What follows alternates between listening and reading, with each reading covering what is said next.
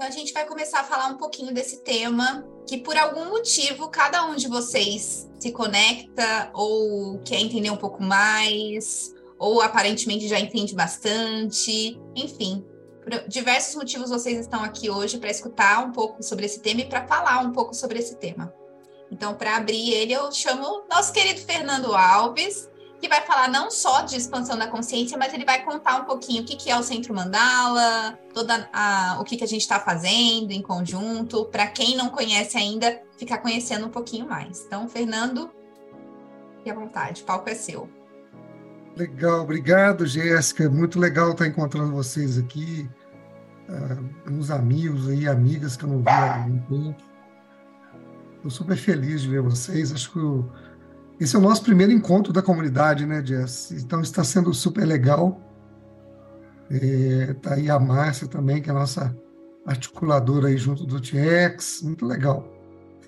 É, eu achei interessante porque na hora que no grupo se foi pensar sobre o que é a expansão da consciência, me veio um insight assim, ah, mas será que a gente não devia primeiro dizer o que é consciência antes de pensar na expansão, né? Aí me veio isso assim, e me veio também a lembrança de uma peça de teatro que ficou em cartaz em São Paulo, sei lá, talvez uma década ou mais. E se eu pesquisar, capaz ela ainda estar em cartaz, que é a peça chamada Alma Imoral. É uma peça maravilhosa, assim, um espetáculo. E a atriz, que é uma atriz carioca, ela começa a peça e a primeira fala dela, uma das primeiras, ela diz assim: um macaco que não sabe que é um macaco continua sendo um macaco.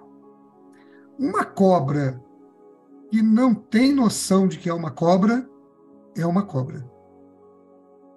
Um elefante, diz ela, que não tem consciência de que é um elefante, é um elefante. Um homem que não tem consciência de que é um homem, não é um homem.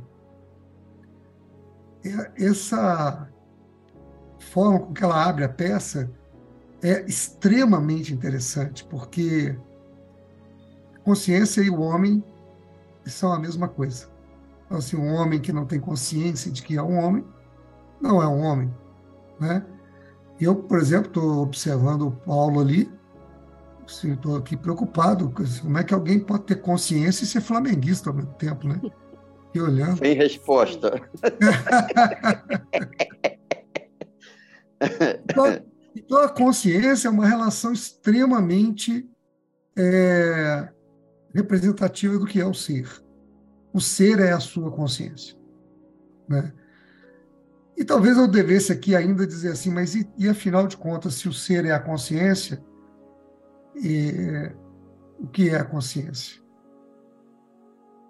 É essa condição de vida em que nós tomamos o saber, a ciência, a percepção de si mesmos, né? Por isso que o autoconhecimento é o que nos permite atingir a consciência. É, o John Paul Sartre trazia uma coisa muito interessante. Ele dizia assim: chega uma hora em que você percebe o que fizeram de você. Essa é a hora de você fazer alguma coisa daquilo que fizeram de você. Então é nesse momento que você resolve fazer alguma coisa de você que a consciência emerge, né? Ah, mas esse é um tema que a gente precisa aprofundar, porque vem a ciência e abre uma polêmica é, em torno da relação entre a consciência e o cérebro. E é uma polêmica que procura dizer quase que quem vem primeiro, né? O ovo ou a galinha, é, ou seja, quem vem primeiro, o cérebro ou a consciência? A ciência mais tradicional, inspirada no pensamento mecânico, no mecanicismo, é, na matéria, em que só o que a matéria é científico, ela considera que o cérebro vem primeiro e que por desdobramentos, ou como se diz até, por um epifenômeno do próprio cérebro, se, se desenvolve a mente, o pensamento e a consciência. Mas a, a física quântica, a ciência mais moderna, vem diz assim: não, antes da matéria tem o observador. É o observador que identifica a matéria. E como que ele identifica? Pelo ato de observar. Quem observa é o sujeito. Esse sujeito é a consciência. Então, nós temos dois caminhos aí muito curiosos eh, que nos levam, eh, de um lado, entender que a consciência é resultado da mecânica do cérebro, e um outro caminho mais amplo, mais abrangente, eu diria, de uma infinitude, que é dizer que o cérebro é também uma criação da consciência. Ou seja, a consciência antecede o cérebro, a consciência é o ser. Bom, isso nos leva para um caminho até de espiritualidade, porque se a consciência é o ser, é, e é ela quem está é, no protagonismo da existência, então a consciência é aquilo que nós somos espiritualmente, né? É aquilo que somos. Então, é, eventualmente, nesta percepção, o que nós podemos dizer é assim: é, eu existo independente do meu corpo, inclusive. Claro que eu existo nele. Claro que eu aconteço com ele. Aqui nessa dimensão, né? Essa dimensão terrena, onde nós estamos vivendo e tal. É, numa percepção mais avançada, é, eu vou além do corpo. Eu venho antes do corpo e vou além do corpo. Então, veja que curioso. Trazer até mesmo essa dualidade é expressa o que é o movimento da expansão da consciência. A expansão da consciência é um movimento. Porque uma consciência estática, ela exatamente não se expande, né? Então, por exemplo, imagina se eu trabalhasse aqui com vocês agora só com a percepção de que a consciência é resultado só do cérebro. E eu não admitisse, por exemplo, a outra perspectiva de que existe uma consciência que antecede o cérebro. Então, o fato de eu trabalhar com as duas mostra assim, eu estou com uma consciência expandida em relação ao tema. Eu me coloco de forma com uma consciência mais expandida quando eu olho para os dois caminhos e não para um só. Por isso que eu achei super curioso, porque a, a Daniana, ela falou assim, ah, eu estou aqui, vim para ser ouvinte, porque eu não tenho muito domínio aí do tema. E aí, na hora que ela foi falar, ela deu uma aula assim, magnífica sobre consciência. Inclusive, ela usou um conceito maravilhoso. Ela falou assim, que a consciência é quando você integra outras percepções quando você integra e, e o movimento de integração, fruto do autoconhecimento, é um movimento da expansão da consciência. Né? E ela não usou o conceito, mas ela diz assim: ah, quando eu integro o, coisas que eu não gosto em outra pessoa, que me levam a conflitos, ou uma coisa assim, não estou falando com as palavras dela, né? Mas ela não usou o conceito de sombra. Mas quando eu descubro as minhas sombras, eu expando a minha consciência. Quando eu descubro é, uma dor que andava esquecida e que me faz mancar, não do ponto de vista físico, mas que me faz mancar do ponto de vista da vida, essa é uma descoberta que expande a minha consciência. Então, a expansão da consciência talvez seja o grande movimento da vida. Eu poderia dizer para vocês assim, eu desconfio que é, é, vir à vida, deixa eu só ver que tem uma pergunta aqui, é, deixa eu só olhar, porque eu, as mulheres conseguem falar e ler ao mesmo tempo, né? Eu, ou, ler, tá ou ler eu falo, né? Está colocando qual a, qual a diferença de pensamento, pensamento, dos pensamentos e da consciência. Ah, ok. Então, é, eu queria só terminar o raciocínio que eu vinha nele, que é essa ideia de é, mostrar que é, talvez a grande tarefa humana seja vir à vida para expandir a consciência. Essa é a grande tarefa. Então, se nós temos um dever de casa, se nós temos um trabalho a ser feito, esse trabalho é a gente se expor ao processo que nos permita a expansão da consciência. Porque nós viemos para ampliar a nossa capacidade de ser, que significa ampliar a capacidade de compreender a vida, e mais, de, é de tal monta isso que chega ao ponto em que eu descubro que o meu olhar expande a vida. E que, se o meu olhar expande a vida, o meu olhar, que é esse lugar de observador, do sujeito que, ao observar a física quântica, ele colapsa a realidade.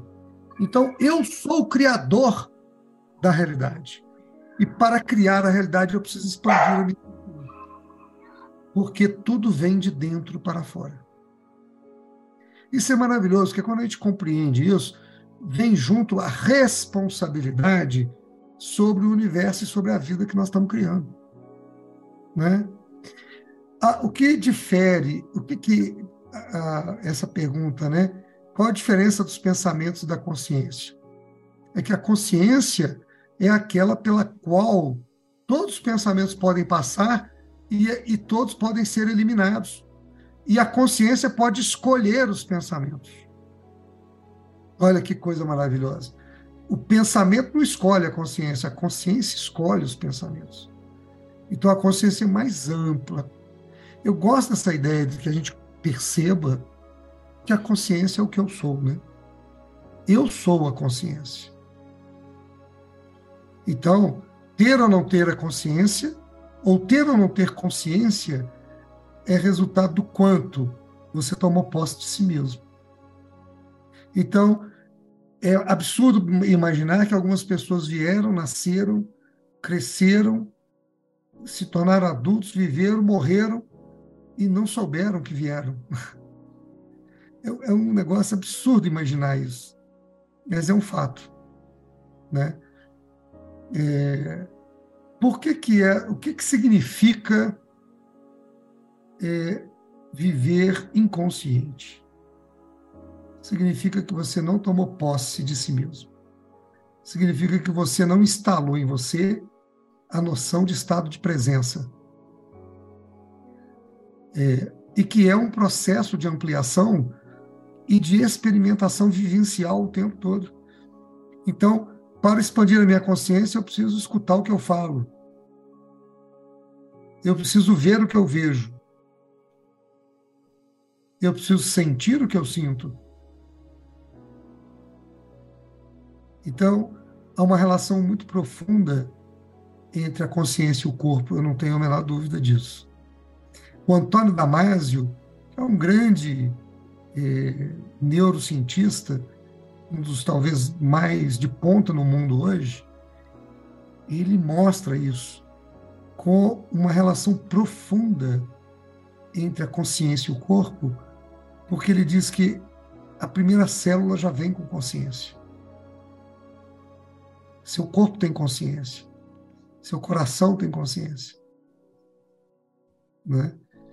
E, e nós somos um resultado amplo dessa relação é, desse ser que é, na minha opinião, cheio de mistérios ainda, e, e talvez um grande mistério que é a vida, né? Eu, por exemplo, falando assim para vocês de que eu vou da visão mecânica até uma visão espiritual, né? onde tudo isso está integrado na consciência do ser. Então, o movimento que me permite integrar todas essas dimensões é um movimento que me faz ser o sujeito da existência. E quando isso vem para o campo da consciência, eu descubro conscientemente, então, que eu posso expandir a mim mesmo. Mas é um movimento que exige algum trabalho. Não acontece sem trabalho. E a alienação é o grande inimigo de nós, né? Porque o que, que é a alienação? É exatamente a ausência de você em você. Nós estamos alienados, alheios a nós mesmos. Né? A expansão da consciência, né, sendo essa, essa consciência sendo né, eu, o eu, né, o ser. E aí eu vejo muitas vezes, eu acredito que a gente expande, a gente se conhece, a gente se, se, se conecta, por, meio, por meio de terapia. Eu acho que talvez seria o meio mais tradicional que as pessoas conhecem, né? De, de procurar um profissional e fazer um processo terapêutico baseado na fala, na expressão e tudo mais. E aí o Fernando falou da expansão da consciência por vivências, né? Do corpo, do movimento. E aí eu queria exemplos disso, assim, de, de técnicas, de, né? De como que o corpo também pode atuar nessa expansão eu compartilho muito disso que o Fernando trouxe, do, do movimento de autoconhecimento e a expansão da consciência. E eu fico refletindo no mundo que a gente vive hoje, na coletividade, né? Uh, que eu sinto que existem muitas pessoas fazendo movimentos de expansão, mas ao mesmo tempo, paradoxalmente, a gente vive realidades de fragmentação, de polarização, de não integração, que eu acho que é o movimento da expansão como acho que a Daniana trouxe, né, na, no grupo, é, pede isso, né, incluir, incluir para expandir, para ter uma visão maior. É, estamos, Fernando, você sente que a gente está no movimento de expansão global de consciência, como, como esse, é, acho, acredito que o, Mandala tem um propósito de, de contribuir para a coletividade, mas como vocês sentem isso?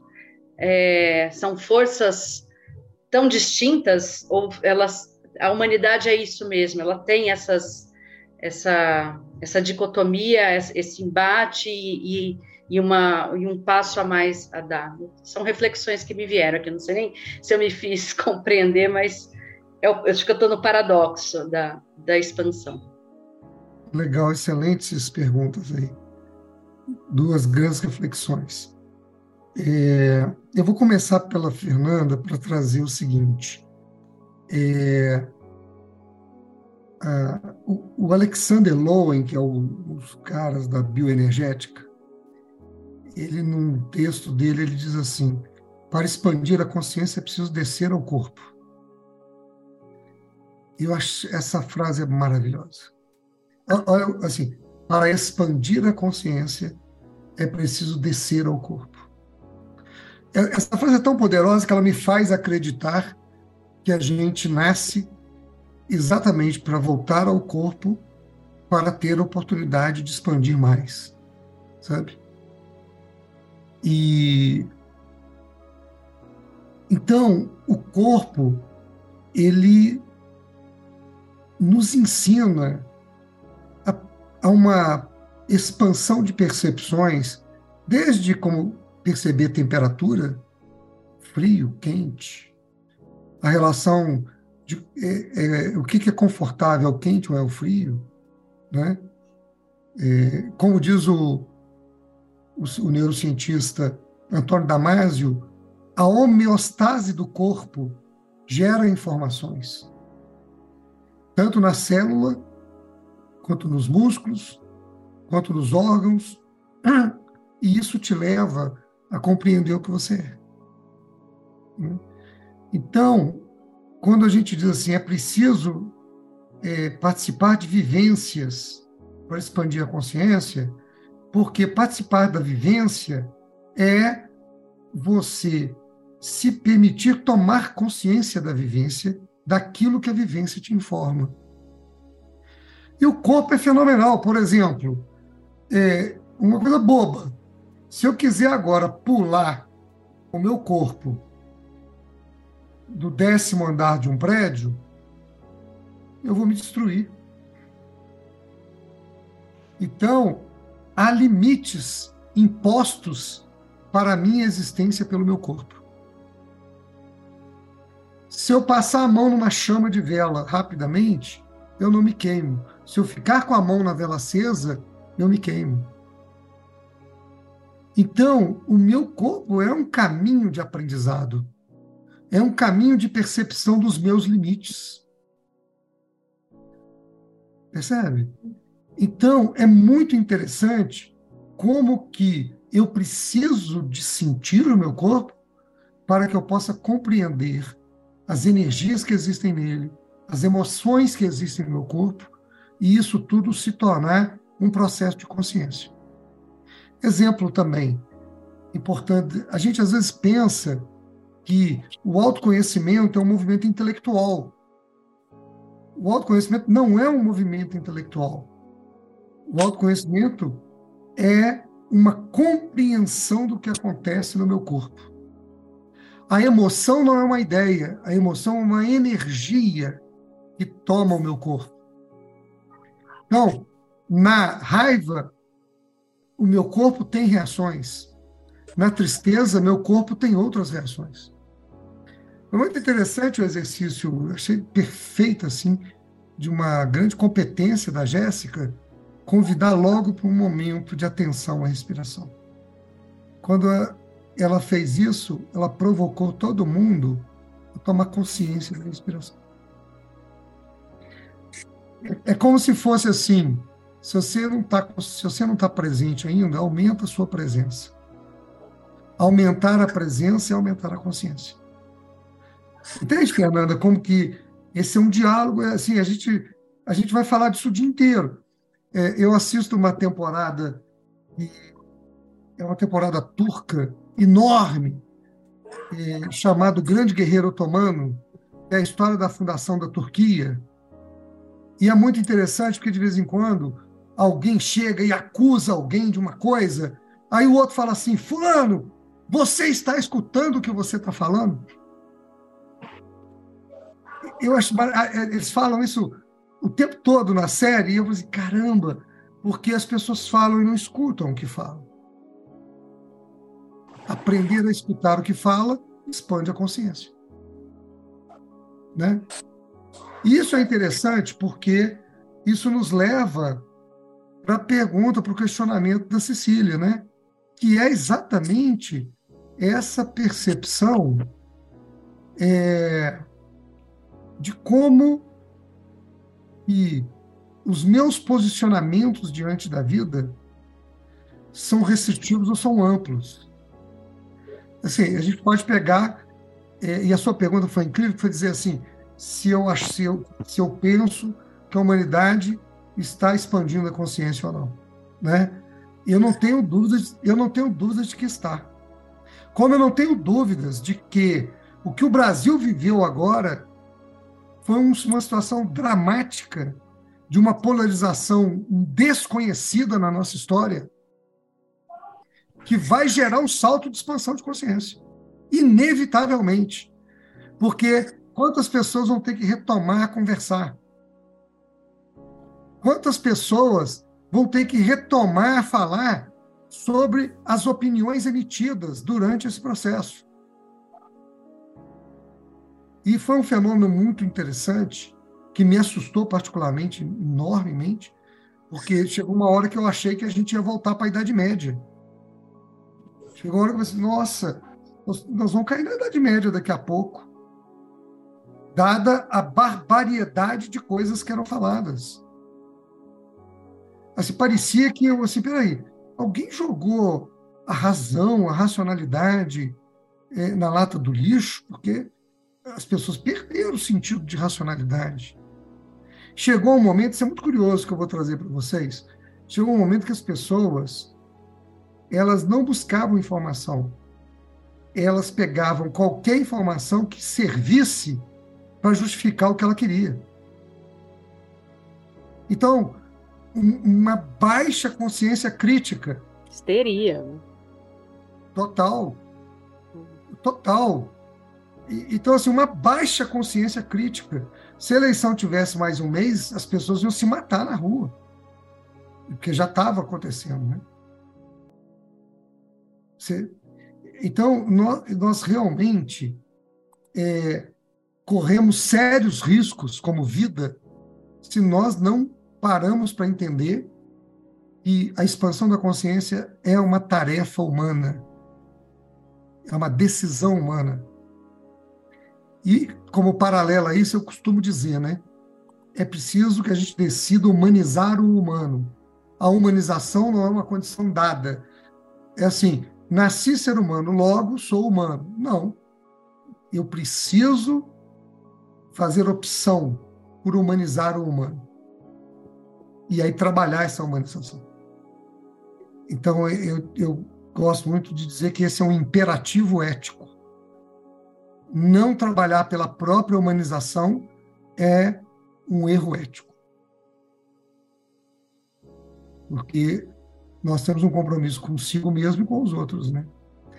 Isso é muito doido, porque eu, eu gosto de trazer algumas provocações e dizer assim: quem não tem consciência não é ético.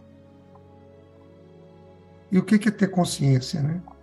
É tomar posse de si mesmo e tomar a responsabilidade de si mesmo. Então, por exemplo, eu por várias vezes nessas eleições, eu seguindo as redes sociais, eu parava assim, peraí, mas isso, isso aqui é mentira ou verdade? Eu, eu cheguei a ficar assim, qual é a fonte disso? Então, hoje nós temos um desafio no Brasil, resgatar fontes fidedignas, onde todos nós possamos falar assim, peraí, tem alguém falando A, falando B, qual é a fonte da verdade sobre A e sobre B? E isso é muito importante, sabe por quê? Porque nós vamos consultar o gato do Kainan. O gato do Kainan é o Wilber, em homenagem a Ken Wilber. Ele me contou no nosso encontro de grupo aí.